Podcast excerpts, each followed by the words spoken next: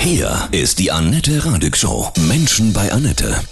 Heute bei mir zu Gast Mike Renneberg, stellvertretender Geschäftsführer von AHA Abfallwirtschaft Region Hannover. Guten Morgen, Mike. Grüße Ja, dich. ich wünsche auch einen guten Morgen. Hallo. Wie reagierst du, wenn du jemanden hörst, ach, Mülltrennerei, alles Käse, habe ich keinen Bock drauf, mache ich nicht. Ja, dann äh, geht es zunächst einmal darum, ein bisschen aufzuklären. Ne? Die meisten Leute äh, glauben, dass äh, Recycling sich nicht lohnt, weil es doch nicht richtig recycelt wird oder nicht äh, richtig bearbeitet wird.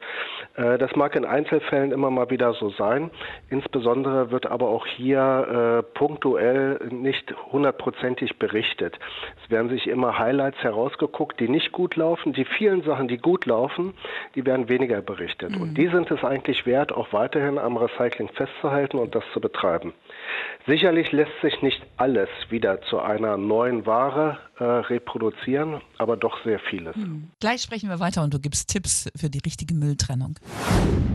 Mike Renneberg von der Abfallwirtschaft Region Hannover. Aha, heute bei mir. Altpapier, ja? Es gibt ja so, finde ich, auch Altpapier, wo man denkt, das ist Papier, aber das ist dann doch irgendwie noch mit Plastik foliert oder äh, wie kann man das feststellen? Ja, das ist teilweise sehr schwierig. Also nicht, nicht jedes Altpapier vermeintlich lässt sich dann auch hinterher wieder zu neuem Papier verarbeiten. Fo- Foliertes Papier ist schwierig, weil es natürlich in der Bearbeitung einen besonderen Aufwand bedarf. Ich bin nun eher der Spezialist für das Sammeln, äh, kann die Leute zwar aufklären vor dem Sammeln, bevor es in das Sammelgefäß kommt, äh, auf, möglichst aufzuklären, was da rein darf, was nicht rein darf. Probleme haben denn diejenigen, die äh, daraus wieder einen vernünftigen Werkstoff machen sollen und mit diesen Fremdanteilen äh, leben müssen, beziehungsweise Fremdanteile dann auch äh, ganze Ladungen äh, zunichte machen, die dann nicht mehr einem Recycling zugeführt werden kann. Beispiel äh, sind zum Beispiel alte Tapeten. Tapeten, die ich von der Wand heruntergerissen habe, mag man äh, auch für Papier halten, sind aber nicht recyclingfähig, weil äh, Farbe, Putzreststände etc. Kleber enthalten sind. Von daher sind alte Tapeten grundsätzlich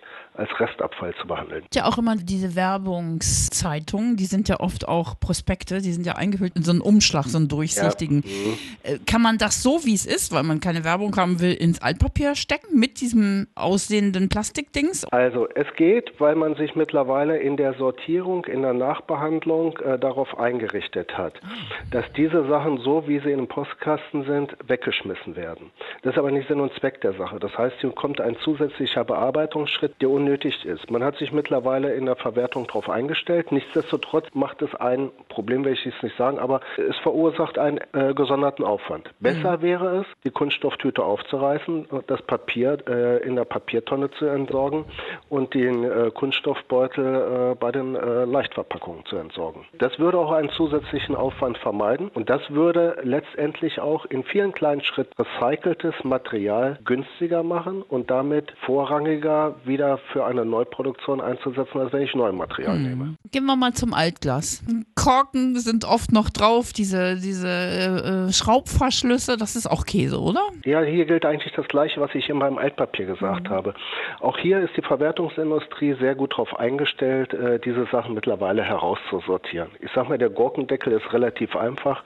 Das geht über einen Magnetabscheider, da werden die Bleche herausgeholt. Äh, sinniger wäre es eigentlich, ohne Deckel, ohne Blechdeckel, ohne äh, Kunststoffdeckel ins Altglas zu entsorgen. Wird aber äh, vielfach nicht gemacht, weil eine offene Flasche, ich sage mal ein offenes Gurkenglas, was ich bei mir zu Hause sammle und dann irgendwann mal wegbringe, das riecht natürlich. Also lässt man den Deckel drauf. So, jetzt müsste man eigentlich vor Ort diesen Deckel abschrauben und äh, nur das Glas einwerfen und den Deckel dann äh, im gelben Sack oder in der gelben Tonne entsorgen. Das machen die wenigsten, die schmeißen es so rein, wie es ist. Hier ist die Industrie mittlerweile gut drauf eingestellt, äh, das zu trennen und auch äh, zu sortieren. Aber wie gesagt, auch hier wäre es besser, wenn man es vorher macht. Glastrennung. Muss man ja auch nach Farben sortieren, ne? Ja. Manche Weinflasche, sage ich jetzt ganz ehrlich, weiß ich nicht so genau, ist die jetzt grün oder braun? Das liegt nicht daran, dass ich dann betrunken bin, wenn ich sie einwerfe, sondern es ist wirklich nicht eindeutig. Eigentlich ist das relativ einfach. Wir haben nur drei Farben zur Verfügung, das ist auch klar. Wir können keine Container aufstellen mit zehn verschiedenen Farben. Diese Farben haben eine bestimmte Wertigkeit. Das Weiße ist natürlich das sauberste Glas, das reine Glas. Äh, hier sollte auch nur weißes Glas eingeworfen werden, weil weißes Glas natürlich äh, hinterher auch möglichst wieder weißes Glas geben soll. Das braune Glas äh, ist dann so an zweiter Stelle. Das braune Glas kann auch schon mal was halbbraunes ab oder äh, eine andere Farbe. Das grüne Glas, das kann eine ganze Menge ab. Also wenn ich mal eine blaue Flasche habe oder eine rote Flasche, einen besonderen Spaßsekt oder was weiß mhm. ich, dann immer in das Grünglas hineinschmeißen. Ah. Denn Grünglas kann den größten Anteil an Fremdfarben aufnehmen, sodass ich hinterher auch wieder eine farbechte Flasche aus diesem Glas stellen kann. Also wenn ich nicht genau weiß, welche Farbe ist es eigentlich, dann liege ich äh, bei Grünglas immer auf der richtigen Seite. Das ist neu für mich. Prima. Wenn du jemanden so erwischt, der irgendwie irgendwas in die Gegend pfeffert, einfach so, wie reagierst du dann? Versuchst du auf den zuzugehen und ihn zu belehren? Selbstverständlich. Aber äh, gewisse Situationen, die ich selber auch schon erlebt habe, wo man sagt, was macht der da eigentlich, wo man die Leute anspricht. Wenn das fruchtlos ist oder wenn das äh, zu, zu Stress führt, dann, dann lässt man das eben, dann äh, zieht man sich zurück, dann ruft man die Ordnungsbehörden an oder notiert sich ein Kennzeichen oder sonst was und stellt eine Anzeige, äh, dann kümmern sich andere darum. Bist du der Meinung, dass wir unsere Mother Earth noch retten können, wenn wir so gut weitermachen? Ja, Unsere Erde wird weiterhin existieren. Ja, sie wird sich verändern. Der Prozess ist nicht aufzuhalten. Die Frage ist, was machen wir aus diesem Veränderungsprozess? Wie gehen wir damit um in der Folge? Und wie gut werden wir uns mit diesen Veränderungen arrangieren können und was lernen wir daraus? Veränderungen hat es auf der Erde schon immer gegeben.